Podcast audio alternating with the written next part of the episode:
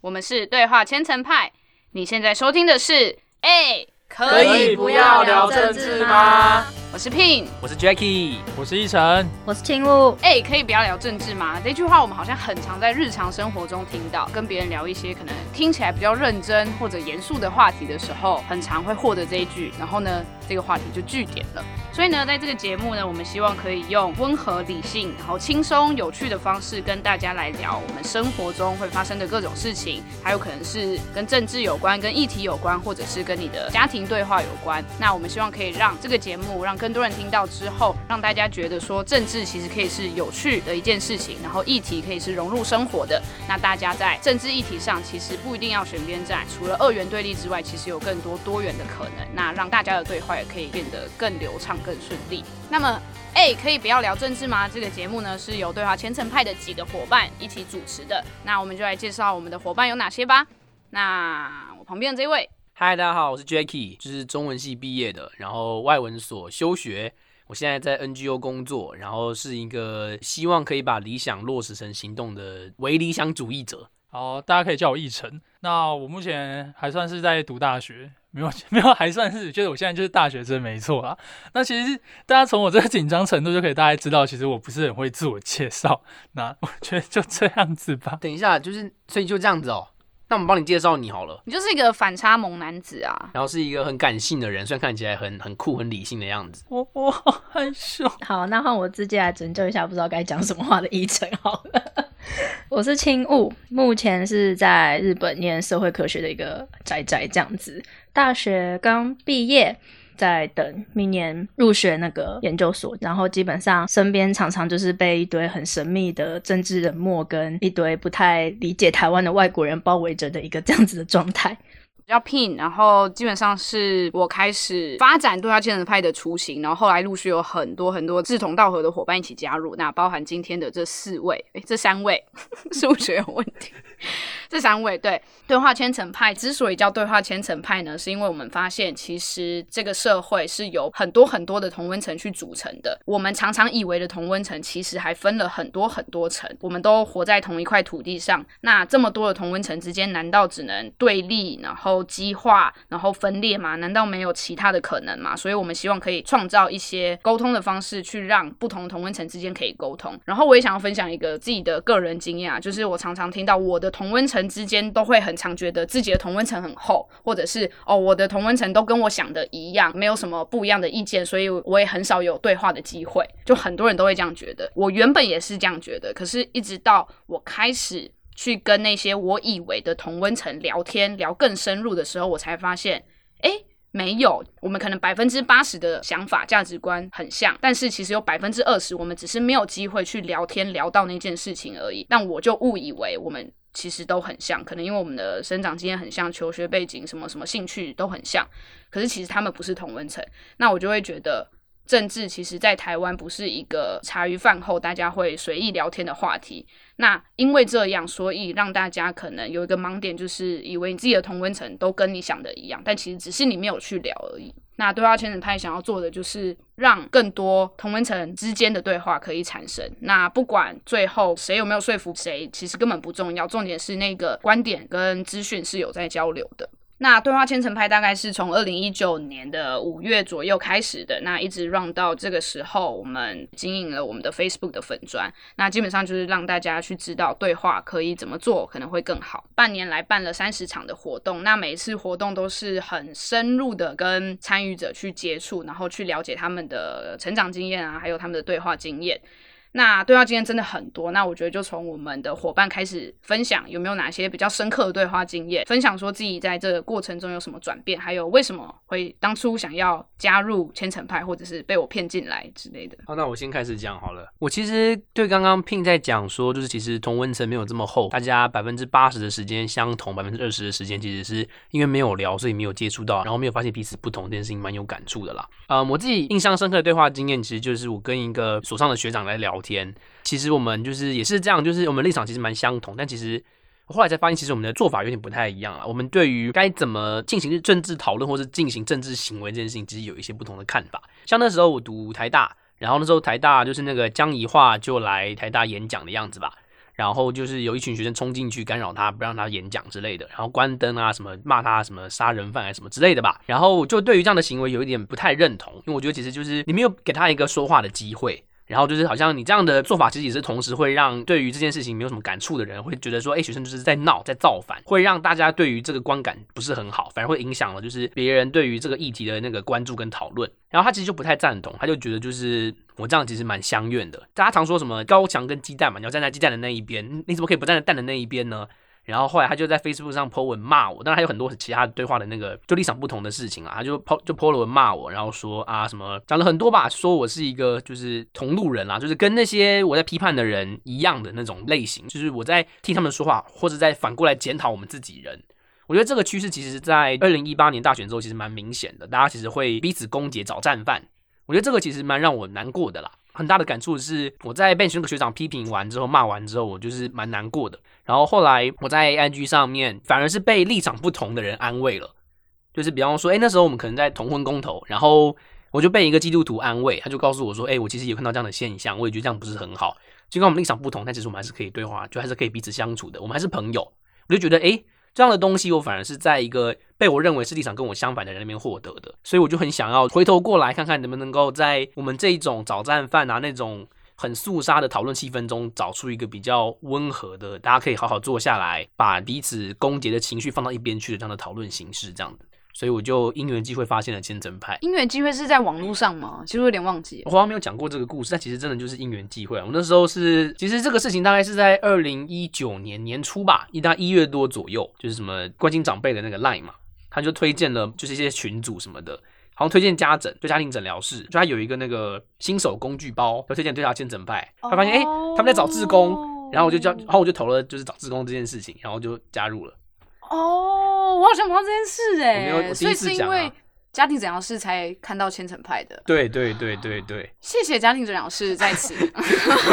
对，这是我的故事。那一整要不要说点什么？哦，其实我刚刚一直有点想说一件事情，就是像刚刚不是有提到说同文层，觉得里面好像也有点分歧。这里他有提到说，就是之前江颖化到台大演讲那一件事情嘛，台大政治系的一些学生他们过来演讲。其实我的立场比较偏向还是挺抗议的学生。我自己那时候就在想说，哎，我们就是那个分歧的人了，没有啊？但是我自己也是蛮尊重那一点，就是说，就是其实我们今天在讨论这些事情的时候，可能也要。考虑到做出这样的事情有没有真正促进到大家的讨论或沟通，我们可能都同样是为了某个目的。那但是其实真正这样做的话，那能不能把这个议题更扩散出去？今天不是在讲什么高墙或者鸡蛋的事情，今天就是今天如果你连让其他人进来的机会都做不到的话，那你更何况要讲说什么有人要跑去为鸡蛋而战这种感觉？我讲是很偏题啊。没有，所以现在是在回过头来检讨你当时的自己嘛？我自己的立场还是比较偏向说，就算是我现在讲。这样子，但我比较偏向不喜欢他们的展演方式，那样子阻断了其他人进来的机会。但是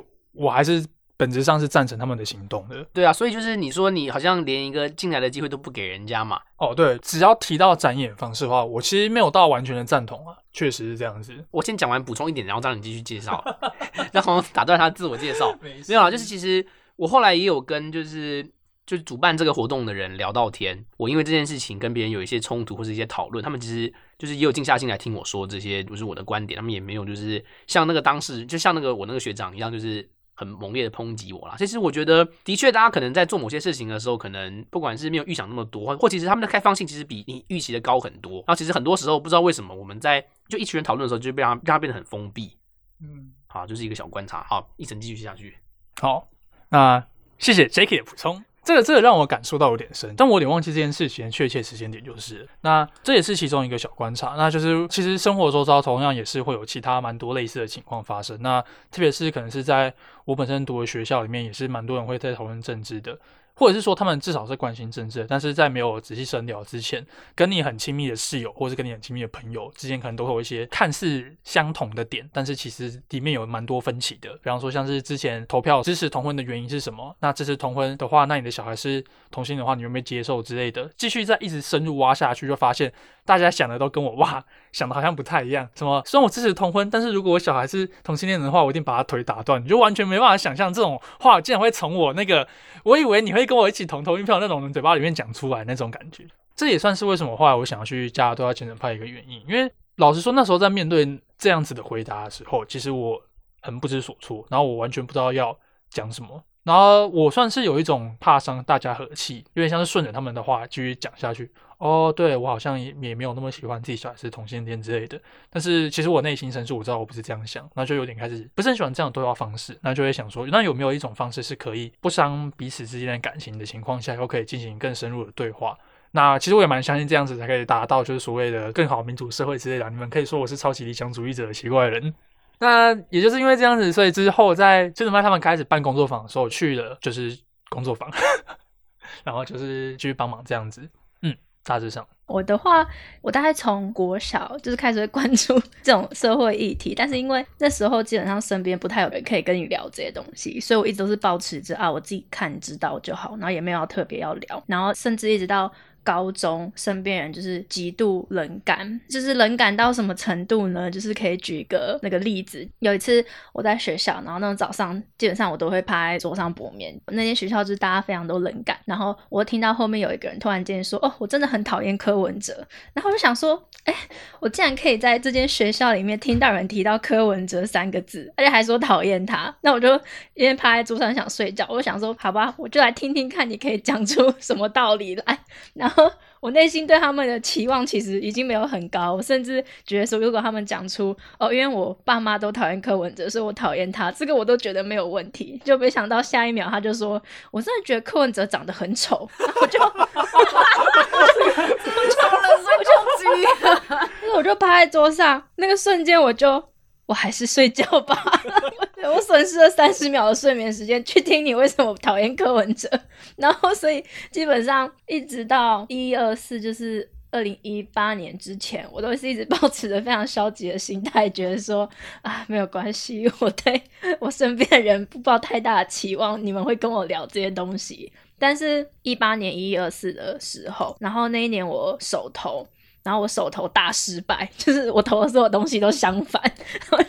就是，创下人生一个里程碑，就是手头大失败。我觉得这也是非常厉害一件事情。然后那之后就意识到说，只有我自己知道，好像已经。不够了。刚刚有一个那个理想主义，Jacky 说他是有点伪理想主义，然后一晨说他是很理想主义，那我应该就变理想主义救急，我们这样有一个循序渐进的感觉。我觉得说我从我自己做起，然后看能不能够触及到身边更多的人。那如果我从我自己做起，那我影响了一个人，他有这样子的想法，那是不是？台湾或者整个社会就可以变成一个更好的地方，这听起来就是一个很飘在空中的一些东西。但是那时候就是这样想，所以一一二四之后就想办法跟不管是在日本读书的身边一些外国人呐，或是用一些很开玩笑的方式开始跟一些政治冷漠的朋友对话。比如说我遇到那种完全对政治一窍不通的台湾的朋友，那我就开始给他看很多秋意的影片。然后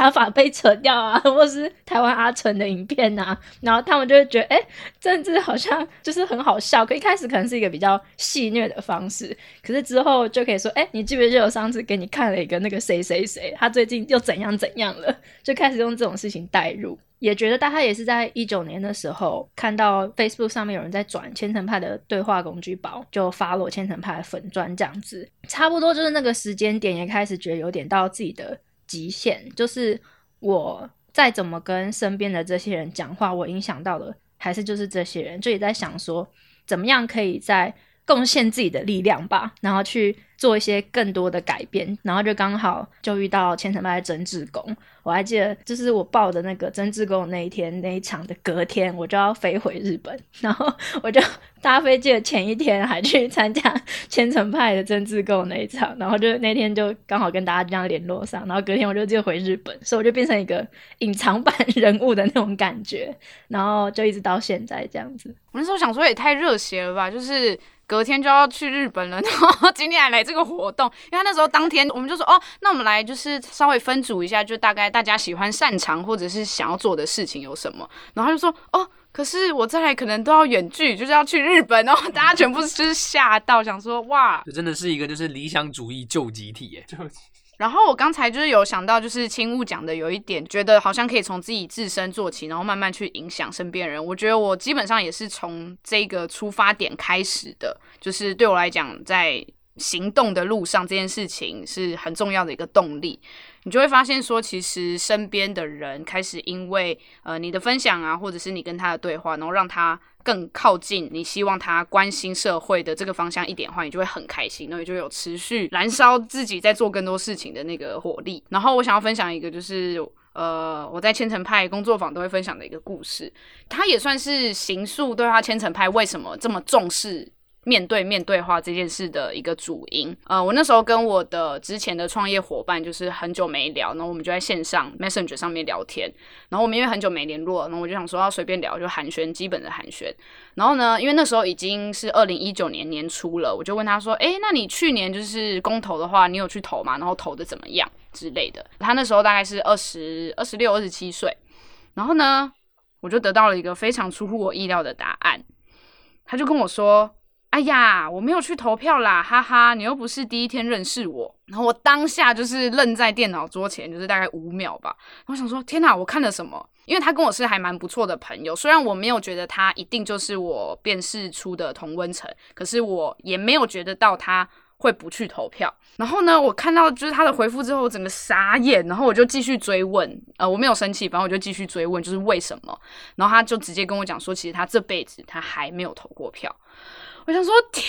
哪！就是可能我也很少会去问别人说，哎，你有没有投过票？可能都会直接 assume 说他就是会去投票，只是可能投的跟我一不一样的这个方向而已。然后我从来不知道我身边的朋友有没去投过票的人。然后呢，我就觉得这件事情真的太恐怖，因为太震惊了。尤其一二四对我来讲是一个非常大的挫败挫折。对，然后我就觉得，天哪，那会不会其实我只是？没有去多多跟身边的人聊这件事情，以至于我不知道。然后我知道的时候，其实选举已经选完了，我也没机会再去多跟他对话，或者是多跟他讲说，其实关心政治啊、关心社会以及投票这件事情很重要。所以后来才会让对话千层派的重心放在面对面的对话，因为其实现在科技发达的年代嘛，然后大家也习惯就是呃，可能文字的聊天跟对话而已，可是会忘记其实回到生活中，人跟人面对面对话，其实才是更有深。度或者是更能知道对方的想法，而不是只是落在情绪上的字眼的一种沟通方式。或其实是说，就是面对面对话的时候，只是会表达出你真正关心这个人，而不是你只是想要就是用讯息的方式，就是丢一个说，哎，你觉得这事情怎么样？这样的一种就是哦，只是要交换意见，而不是把这个人放在心上对话这样子的一个感觉啦。而且我觉得差别差很大的事情是说，就是如果你今天在网络上讲这件事情。我自己觉得啊，就是感觉有点像是训斥的那种感觉，就是你今天好像就会变得像是。啊，你没去投票，哦就这样子的，然后就对方也没办法从这边，然后很准确抓到你的语气到底是难过还是怎样，然后很容易就啊，你是不是在骂我？就是我觉得，就是网络上的那个很容易，除了贴标签之外，就是也很容易有一种高姿态教育，就有种我比你懂，然后你怎么可以没有这样？哦，我刚才补充，我刚才没有讲到，就是其实我跟这个朋友，我们网络上的对话就只有维持一阵子，因为我真的觉得那个要面对面聊才聊得出来的，所以我后来其实是约他喝咖啡，那我们就出来再聊了两个小时。就认真聊，就是他为什么不投票这件事，以及为什么他一直对于政治啊或社会议题都是无感，或者是觉得不关我的事，我好好生活就好。点点点，我还陆续访谈了很多这样子类型，或者是跟我完全不同立场的朋友的朋友，然后才形塑出对他千层派想要走这个方向。讲了蛮多，就是诶，不管是就千层派创办的那个原因，或者是我们。每一个人加入虔诚派的理由，或是我们自己的对话经验、故事等等的，那我们想要跟大家分享一下，我们希望在这个节目里面给大家一些什么东西。我一直很怕我讲之前，大家就把我想要讲话讲完了。就是我想在这边蛮想要跟大家分享的东西，就是说，就是我们我不敢说我可以做到这件事情，但是我觉得我在努力达到的事情，就是说。我希望可以透过虔诚派所教有一些东西，让我在生活中就是慢慢的，好像有在改变那些什么，就是大家对我的看法，然后或者是在和平常人沟通的情况，那我变得比较不会那么的不知所措，那也可能会因此就是认识更多不同其他的朋友。那我会希望就是在平常好像离生活中很远的东西，就是对于你想要讲的人那些东西，可能是离他们生活中很远的样子，可以透过我们的节目让你知道，好像某个方向可以去悄悄看，进而就是亚里士多德。吗？还是欧基米德说那个给我一根棍子，我可以敲动全世界那种感觉？我们就要当那个杠杆，我们就来当那个棍子，杠杆，杠杆，杠杠杆，杠杆，杠杆，杠杆，钢蛋当单杠。好了，我们从正音班绕回来，我们从正音班绕回来。那青乌要不要分享一些嘞？就是对这个节目的期待是什么？其实我觉得以这样子 podcast 形式的节目的话，我其实反而比较期待，像是很多人会觉得对话很可怕，因为担心会失败或什么的。可是我会比较希望让大家理解到说。我相信，不管是在场的大家，一定都有这样的经验，就是很多失败的对话。可是失败的对话其实不可怕，我觉得最可怕的是没有办法，就是没有这个意愿去对话的人。我觉得这才是可怕，因为你没有办法跟他讲任何事情。所以我觉得失败对话并不可怕，这件事情是我希望这个节目可以让更多人理解到。只要你愿意走出这一步，不管这个对话成功还是失败，大家都可以带走一些东西的那种感觉。那我自己对于就是这个节目的期待，其实是我觉得。大家讨论政治的时候，是讨论这些议题的时候，其实很常常陷入就是，哎，要么就我就不开口，像刚刚秦武说的，不然就是，哎，我们开了口就开始吵架，好像没有在吵架跟不开口中间找到一个其他的可能性。所以我觉得其实对话这个东西是我们可以做到，我表达我的观点，你表达你的观点，但我们其实没有彼此想要说服，然后没有想要争执，我们就是交换彼此的观点跟意见，然后达成一个，哎，我好像多了解你一些了，然后你也多了解我一些的这样的状态。我觉得这是这个节目希望可以让大家理解的。然后我觉得就是。在立场方面呢，就是诶，大家可能容易进入你不支持什么，那你就是什么那种二元对立的状态里面。二元对立里面，我们其实有很多很多很多可能性，就是蓝色是一种颜色，绿色是一种颜色，或是支持或反对，其实中间还有很多我支持什么什么，但是什么样的状态里面，如果我们在面对面对话，或是在这样子比较和平的温和的对话情境里面，我们比较可以知道每一个人他真正的想法，而不是把他们化约成一个很简单的标签这样子而已。所以我觉得是这个节目希望用不同的故事经验啊，用对话的经验分享啊，或是用对话的工具分享等等的，希望可以让大家理解或者让大家他就吸收到的一些东西。好哟，原来当最后一个讲的就是前面都被讲光光的感觉。呃，那我就简单讲一下前面没有提到的，然后我可能想要补充的地方，就是我觉得大家不敢聊，除了因为怕伤和气、伤感情之外，还有一些人是怕被贴标签。那这一点呢，就是我也从怕到现在就是无所谓，I don't care。